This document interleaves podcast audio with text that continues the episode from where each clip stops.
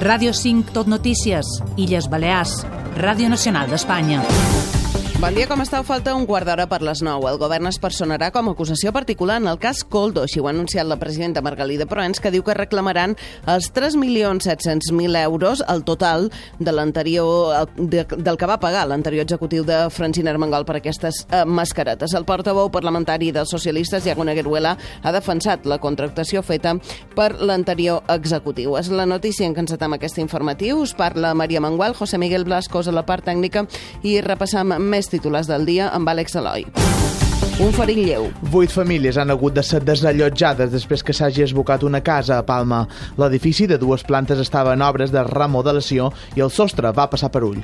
L'habitatge continua asfixiant. Baixa a les Balears la població en risc de pobresa, però l'habitatge condiciona les famílies. Els ciutadans de les illes són els que més retards tenen pel pagament d'hipoteques o lloguers, un 15% segons l'Institut Nacional d'Estadística. I en els esports? Dia gran per al Mallorca, que avui juga la tornada de la Copa del Rei contra la Reial Societat a Anoeta després de l'empat a 0 de la nada. I ara volen saber com se circulen a aquesta hora per les nostres carreteres. Direcció General de Trànsit, Dani Fornés, bon dia.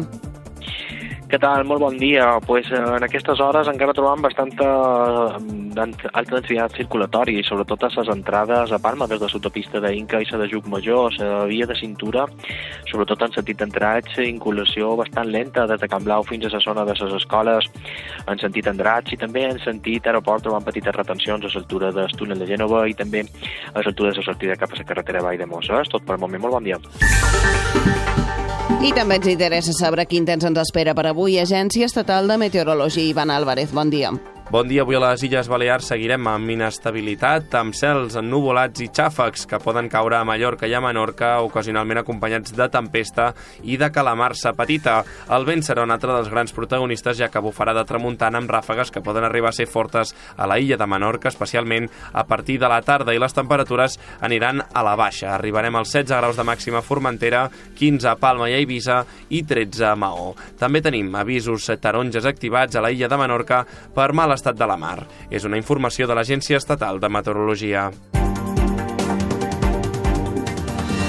El govern es personarà com a acusació particular en el cas Coldo. Així ho ha anunciat la presidenta Margalida Proens, que diu que reclamarà els 3.700.000 euros al total que l'anterior executiu de Francina Armengol va pagar per aquestes mascaretes el govern de les Illes Balears tenim la responsabilitat i, a més, la voluntat d'analitzar-ho tot, eh, de col·laborar en la justícia, perquè és un procediment que ja està judicialitzat, d'arribar fins a, en el final el cas Coldo ha pres velocitat després que el Partit Socialista hagi exigit l'exministre José Luis Avalos que lliuri la seva acta de diputat en un màxim de 24 hores, un termini que acaba avui migdia. El portaveu parlamentari del PSIP, Iago Negueruela, defensa la contractació feta per l'anterior executiu de Francina Armengol. Es un expediente que es intachable, porque lo es, porque la contratación ha sido fiscalizada por la intervención, por la Oficina Anticorrupción.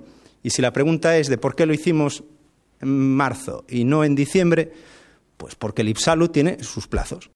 De ben segur que aquest cas Mascaretes estarà ben present al debat parlamentari avui. I parlam d'un altre cas de suposada corrupció. Continua el judici del cas Exàmens, que investiga les suposades filtracions de les proves d'accés a la policia local de Palma. A declarar com a testimoni un dels aspirants en aquestes oposicions. Diu que un dels agents investigats presumia que aprovaria. Yo me entero de esto porque a mí me citan una información reservada. Y en la información reservada se me muestra un examen de desarrollo. Y yo veo que la calificación redondeada, el, 7, el 5 y pico, 1368, no coincide con el acta publicada, que era un 1200. Y lo expongo. Es a partir de ahí donde veo un año después, observo que eso mm, me huele a podrido. Denuncien que també hi hagué pressions durant la investigació de les presumptes irregularitats. La setmana passada, l'antiga cúpula de la policia local de Palma va negar cap filtració i el fiscal va retirar l'acusació contra la gent que va destapar l'escàndol. I seguim als tribunals. L'audiència jutja avui l'educador d'un centre de Mallorca per presumptament haver fet tocaments a una menor. El fiscal li demana 9 anys de presó per un delicte d'abús sexual, un ordre d'allunyament de 10 anys i la inhabilitació per fer feina amb menors, a més d'una indemnització de 20.000 euros. Segons el Ministeri Públic, els fets passaren l'estiu de 2018, quan l'educador va tocar la nina de 15 anys per damunt la roba en la seva habitació i li insistí que li fes una fal·lació. I l'audiència ha citat també avui l'exballesa de Petra, Catalina Mas, per una vista prèvia per presumpta prevaricació, tràfic d'influència llicències i malbaratament de dobles públics. La Fiscalia no l'acusa, Mas va ser regidora de Cultura l'any 2004 quan s'ha denunciat una suposada infracció urbanística per la construcció d'una nau sense llicència davant una ferreteria de la qual era soci el marit de la regidora. Per al Ministeri Públic sosté que no queda acreditat que Mas fos l'encarregada de l'encarregada de la tramitació de l'expedient sancionador ni que participàs en la valoració de l'obra. Tampoc en la custòdia de la, de la documentació que va facilitar que l'expedient prescrivís. La Fiscalia no hi veu delicte. Ràdio 5, Tot Notícies. 8 i 50 minuts, obrim plana econòmica. Perquè baixa les Balears, la població en risc de pobresa, però l'habitatge continua asfixiant les famílies. Els ciutadans de les illes són els que més retards tenen pel pagament d'hipoteques o lloguers. Són xifres de l'Institut Nacional d'Estadística que volen comentar amb Andreu Grimald, director tècnic de la xarxa per a la inclusió social EAPN. Bon dia, senyor Grimald. Molt bon dia, com estàu? Un 15% dels ciutadans de les illes se retarda en pagar el lloguer o l'hipoteca. L'habitatge continua sent el factor principal d'exclusió social? Sí, des del nostre punt de vista, fa estona, fa anys ja que venim alertant d'aquesta situació i de que l'habitatge s'ha convertit en la principal palanca d'inclusió. No tenir un sostre allà on desenvolupar un projecte de vida, lògicament, de, dificulta tot l'altre. No? Per tant, les xifres han millorat, és cert, però hi ha coses que no recull aquesta enquesta i, en, i entre elles hi ha la dificultat o impossibilitat de ser un habitatge a la nostra comunitat autònoma. És a dir, que abans ser pobre ho marcava tenir o no feina i ara és tenir o no casa.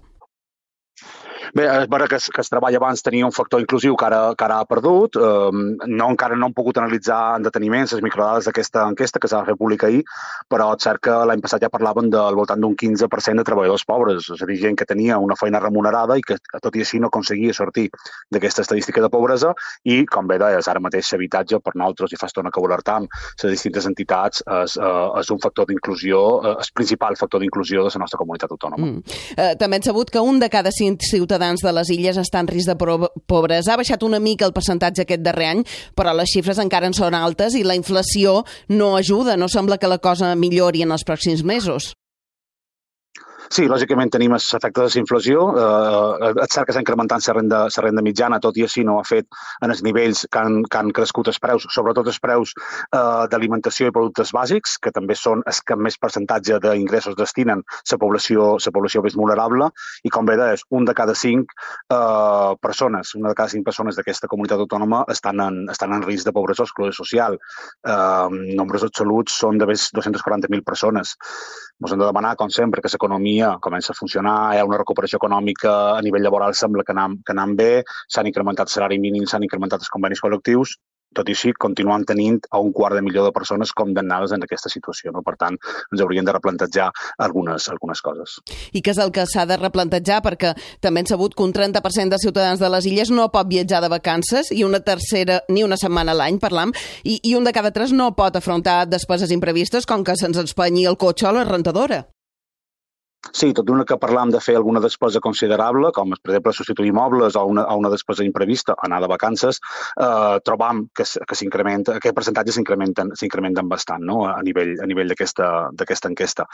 Eh, lògicament, polítiques d'habitatge, no només, no exclusivament polítiques d'habitatge, sinó polítiques transversals que afavoresquin eh, aquest accés a, a un dret fonamental per a, per a la ciutadania, que és tenir, tenir una casa, tenir, tenir una llar, i anar a poc a poc anar avançant perquè, perquè es treball, tenir una feina feina consideri, con, con, recuperi aquest factor inclusiu que tenia i que ha perdut, i, i, no, i no parlem d'un 15 o un 16% de treballadors que, tot i tenir una feina remunerada, estaven en situació de pobresa. I d'Andreu Grimalt, gràcies per atendre la telefonada de Ràdio Nacional. Bon dia.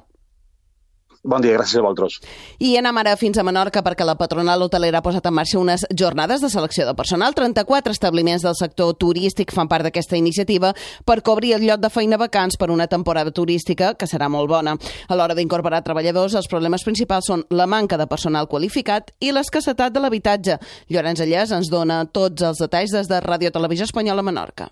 La petició la fa la gerent de la patronal en el si d'unes jornades de selecció de personal per aquesta temporada. Les empreses del sector asseguren que encara falten treballadors en formació qualificada, però que el principal problema ara mateix és el de l'habitatge.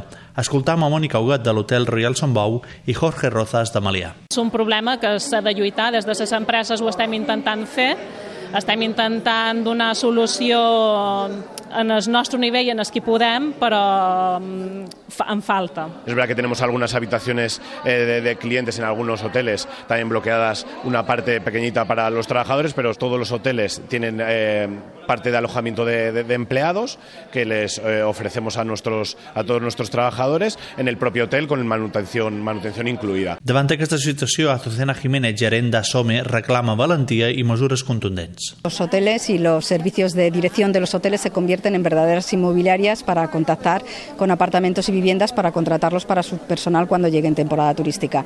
Y en estos momentos hemos dado ya un paso más y es dejando habitaciones para nuestro personal. Desde luego que no es la salida. La salida, la falta de residencia en Menorca tiene muchas otras palancas que hay que tocar, desde la vivienda pública al control del ilegal, sobre todo, que es una de las palancas que desde Asome estamos luchando. 34 empreses participen en les jornades de selecció de personal, per on està previst que passin més de 300 persones. Gràcies, Llorenç. I en successos vos contant que avui famílies han passat la primera nit fora de casa seva després que hi fossin desallotjades per l'esbocament d'una casa a Palma. L'edifici de dues plantes eh, del terreno estava en obres de remodelació i el sostre ha passat per ull. No hi ha hagut cap víctima i només hi ha un ferit lleu que va ser traslladat a Son Espases. Ara mateix hi ha risc d'esfondrament total de l'habitatge i com a mesura preventiva s'han desallotjat tots els edificis del voltant. Durant tota la nit, una dotació de policia i bombers ha estat vigilant per assegurar-se que no es produïen més danys. Eder García és el cap de bombers de Palma. Aquests carrers quedaran tancats durant uns quants dies, fins que es decidissi a nivell municipal en protecció de l'edificació com procedir. Preveu a la nit que giri vent i hi ha risc de, de que pugui acabar de col·lapsar. El primer que han hagut de fer els bombers és confirmar que no hi havia ningú dins la casa. Carmelio Barbosa és el sergent dels bombers. En principi no se sabia si hi havia ningú de dins. Han sortit els, els operaris que estaven fent feina i se sospitava que podria estar el fill del propietari. Hem cridat en el mòbil d'aquesta persona per si pogués estar allà de dins. No ha estat així. I en els esports, Paula, avui estan ben pendents del Mallorca.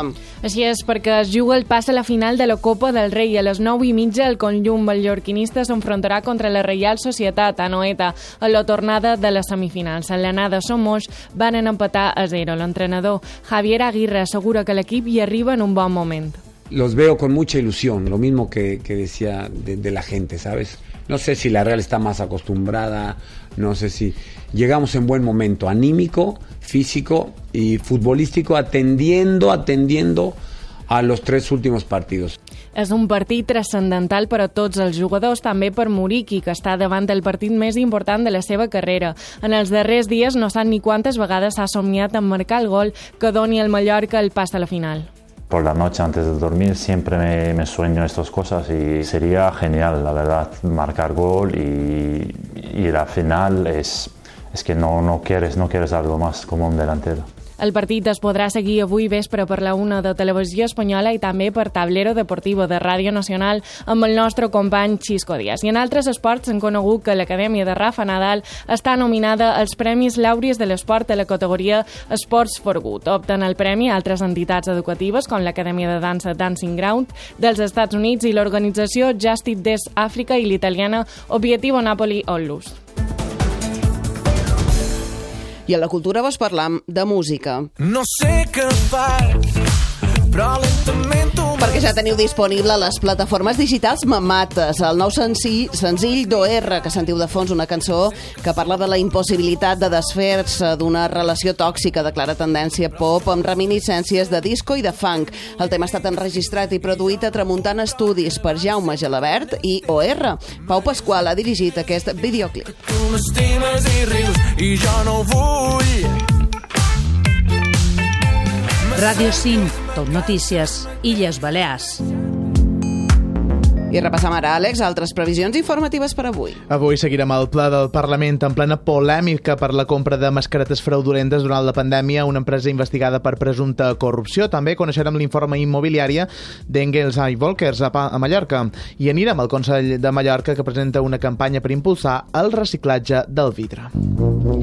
I acabam amb la bona notícia, perquè a Palma s'han començat a esborcar els merlets afegits a, la tor a les torres del temple del segle XIX. És l'inici de la rehabilitació que fa l'Ajuntament a l'antiga fortalesa musulmana, coneguda com el Mudaina Gumarra, una de les antigues restes que quedaven de Madina Mallorca. Els merlets originals estan un metre i mig per davall dels actuals i ara tornaran a ser visibles. Així, amb aquesta bona notícia, arribem a les 9. Més informació de les illes al butlletí de les 10. Fins després. Bon dia.